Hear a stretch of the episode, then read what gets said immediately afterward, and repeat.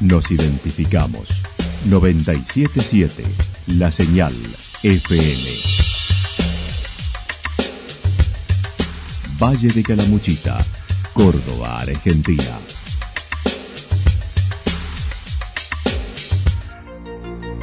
El más completo resumen de las noticias de la región, encontralos todos los días a las 12 y 30, a las 16 y a las 22 horas. Panorama de noticias. Por la 977, la señal FM nos identifica también con las noticias.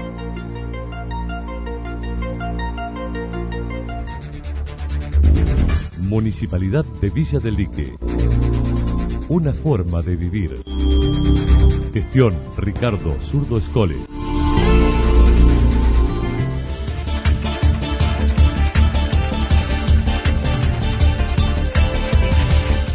A esta hora hacemos un repaso por la información regional a través de los títulos. La Cruz se adelanta a la provincia y suspendió clases presenciales y actividades deportivas.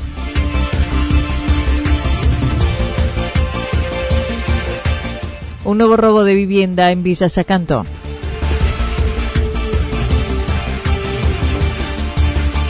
Los Reartes comenzó a organizar el tradicional encuentro de pintores.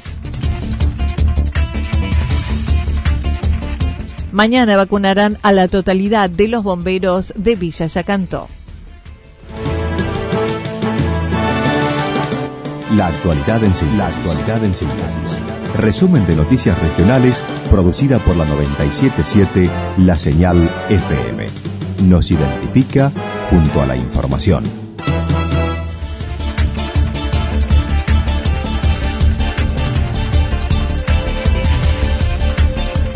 La Cruz se adelanta a la provincia y suspendió las clases presenciales y actividades deportivas.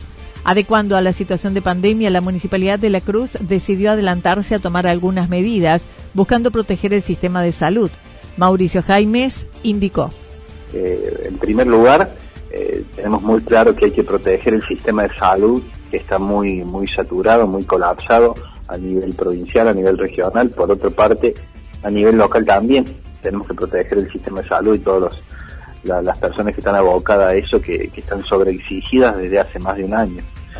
Y, desde el otro lado de la balanza también, eh, con, igual cuidado, eh, estamos haciendo esto para proteger el trabajo formal e informal de las personas, de, todos aquellos que necesitan salir a trabajar día a día para llevar el pan a la mesa, ¿no? Eso es fundamental. Entonces, para, para tomar estas decisiones eh, hemos tenido en cuenta esas dos cosas. El sistema de salud ya no da más, no tenemos camas, nosotros tenemos hoy tres personas internadas y no conseguimos terapia para estas personas, lo cual eh, nos pone en una situación muy difícil. Eh, el personal del hospital municipal está trabajando muchísimo en tareas relacionadas a los protocolos, hisopados, testeos, seguimiento de casos activos, Manifestó se solicitó al Ministerio de Educación la suspensión de la presencialidad educativa, aclarando si bien no es allí donde se producen los contagios, se quiere evitar la circulación. De, solicitar a la provincia la suspensión de la presencialidad educativa en todos los niveles, si bien eh, nosotros somos partidarios de, de, que los chicos tienen que ir a la escuela, que tenemos que generar las situaciones para que ellos puedan tener presencialidad, hoy la situación amerita que digamos no, vamos a poner en primer lugar el sistema de salud, que es con lo cual eh, le estamos cuidando la vida a, los vecinos, y poner en lugar el trabajo de la gente, que es el cual les permite llevar todos los días el alimento a la, mesa. Entonces, suspendemos la presencialidad escolar, no porque en la escuela se den contagios y, y hayamos tenido esos problemas ahí, sino porque, como te decía recién, teniendo las escuelas funcionando con, con presencialidad, cada vez que se activa un protocolo, una burbuja en cada una de las escuelas, como nos pasa, eso requiere la inversión de muchísimo tiempo, esfuerzo, recursos de parte del personal de salud. El intendente de la Cruz considera todos los trabajos son esenciales, por ello se debe propiciar, pero las actividades grupales como las deportivas y recreativas se suspenden también. Eh, nosotros consideramos desde hace mucho tiempo que todo trabajo es esencial a esta altura de, del año y de la pandemia. Todo trabajo es esencial. Entonces, tenemos que proteger las actividades laborales, tenemos que generar las condiciones para que la gente pueda seguir trabajando y eso requiere de muchas decisiones. Una de ellas es esta que, hemos tomado ayer, de decir, bueno, todas las actividades deportivas y recreativas eh, que, sean grupales se suspenden. También es otra decisión que tomamos, ¿no? así sean entrenamiento, todo lo que sea grupal se suspende y se suspende también la presencialidad. Todo eso para proteger el sistema de salud que, hoy nos demanda y el trabajo de la gente. Aclaró no es una situación alarmante ya que la población contagiada hasta ahora en su localidad fue de casi el 10% y en este momento un 2% de activos.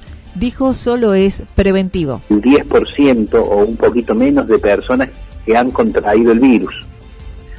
Eh, además en la población tenemos actualmente casos activos un 2%, 2,4% de casos activos y no tenemos ningún fallecido dentro de la localidad. Entonces, para corregirle a algunos que, por ahí lo plantean como una situación alarmante, no, la situación no es alarmante en ese sentido.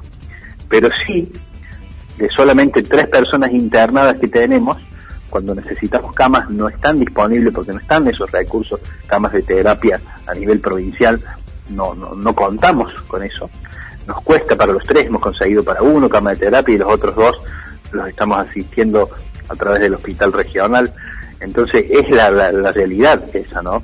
Por un lado, la disponibilidad de camas es cada vez más baja, por otra parte, el virus es cada vez más fuerte y vemos que las complicaciones son cada vez más fuertes. En principio, la suspensión de clases es desde hoy y por siete días hábiles.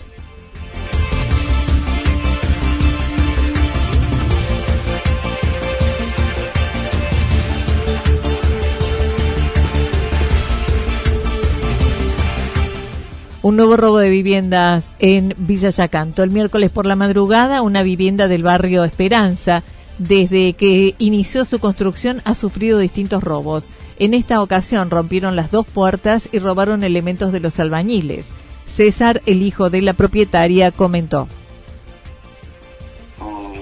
Mi, madre eh, tiene una casa que bueno, propusimos hacernos la casa en Yacanto, nosotros somos, no somos de ahí y desde que empezamos a hacerla ya hubo eh, nos robaron todos los materiales para hacer la platea, primero los fierros, y bueno, ya ahora que está concluida el miércoles, eh, el miércoles a la mañana, el miércoles sí, a la mañana, nos llama el arquitecto, bueno, esta vez fue un poquito más grande, pues ya robaron, ya rompieron dos puertas, y bueno, robaron todo lo, todas las herramientas, los albañiles, que son costosas, y materiales de construcción. Según señaló César y dijo los propietarios que no pudieron viajar para hacer la denuncia, por lo que el arquitecto llevó a los albañiles a presentar la misma. Decidieron frenar la construcción ante lo sucedido.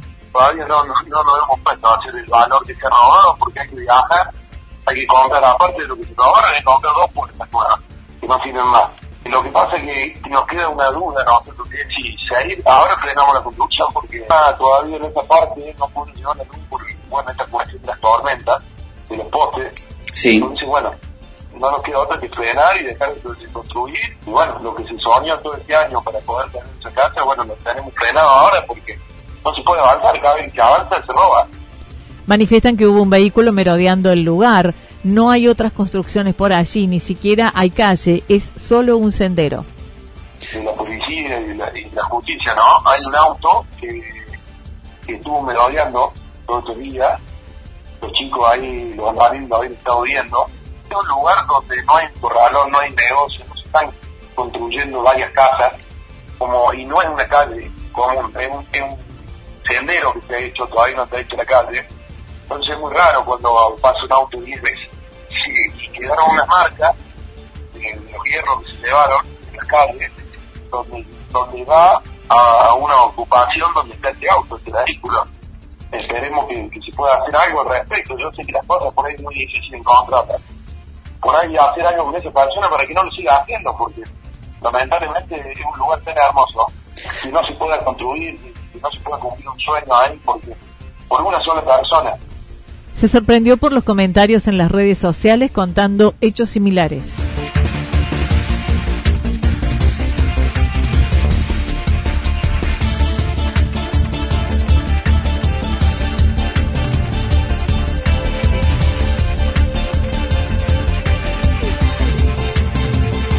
Los Reartes comenzó a organizar el tradicional encuentro de pintores. Para noviembre se prepara el decimocuarto encuentro de pintores en Los Reartes, ya habiendo comenzado con los preparativos para tal evento que reúne a unos 300 pintores. Sergio Martina comentó. No debemos dejar de lado todo lo que se venía haciendo, ¿no? Y por lo tanto ya nos hemos puesto a trabajar para organizar este decimocuarto encuentro de pintores, ¿no? que va a ser llevado adelante eh, desde el 4 al 7 de noviembre, eh, incluso hoy sin saber todavía con certeza si va a poder ser presencial o virtual. Ya se comenzó a confirmar el jurado, los premios para las obras ganadoras, el alojamiento y demás detalles los sponsors que seguramente vamos a conseguir para que puedan tener las obras premiadas la mayor de la significación económica. Estamos comenzando a hablar con los cabañeros para tratar de conseguir alojamientos eh, que sean sin cargo alguno o con menor valor. Y todos pensando y anhelando eh, lo que se sostiene en las redes y de los vínculos que tenemos, que es un deseo muy grande y una necesidad ya de ser parte del encuentro. El año pasado, desde la virtualidad, hubo 280 inscripciones con más de 350 obras recibidas. El primero de septiembre estarán las bases y allí se podrá conocer si será presencial o virtual. También se trabaja en la realización de un relevamiento sobre los actores culturales que se han asentado en la localidad. Hasta el momento han llenado el formulario unas 140 personas hasta ahora. Eso estamos, ya tenemos un, registro de más de 140 eh, personas eh, que se han registrado desde todos los géneros culturales que uno pueda eh, pueda conocer. Así que estamos muy contentos con que ello suceda. hay un chico que está haciendo videos para el exterior también, un joven, debe tener 35 años, Guido, y bueno, está realizando videos para el exterior y bueno, está viviendo también con nosotros. Así que seguramente van a ser todos actores para que en realidad en algún momento puedan ser parte de toda este, de todo este movimiento cultural que tiene nuestro pueblo.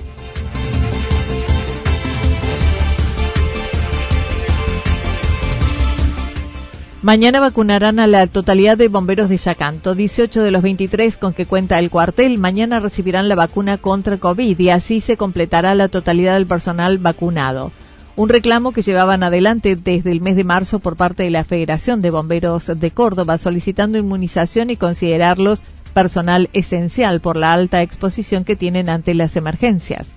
Mientras que los primeros cuatro fueron vacunados en la ciudad de Córdoba, mañana el resto recibirá la dosis en el vacunatorio de la localidad.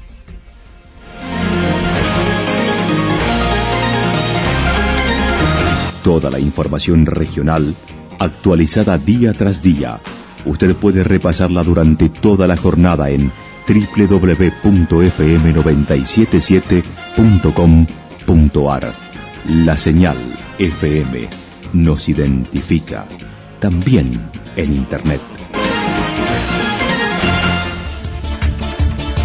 El pronóstico para lo que resta de la jornada indica algo nublado, temperaturas máximas que estarán entre los 24 y 26 grados, el viento soplando del sector norte entre 23 y 31 kilómetros en la hora. Para mañana viernes anticipan nublado por la mañana, luego parcialmente nublado, temperaturas máximas entre 25 y 27 grados, las mínimas entre 8 y 10 grados, el viento soplando del sector norte entre 13 y 22 kilómetros en la hora. Datos proporcionados por el Servicio Meteorológico Nacional. Municipalidad de Villa del Lique. Una forma de vivir. Gestión Ricardo Zurdo Escole. Lo que sucedió en cada punto del valle. Resumimos la jornada a través del informativo regional en la 977. 977, la señal FM.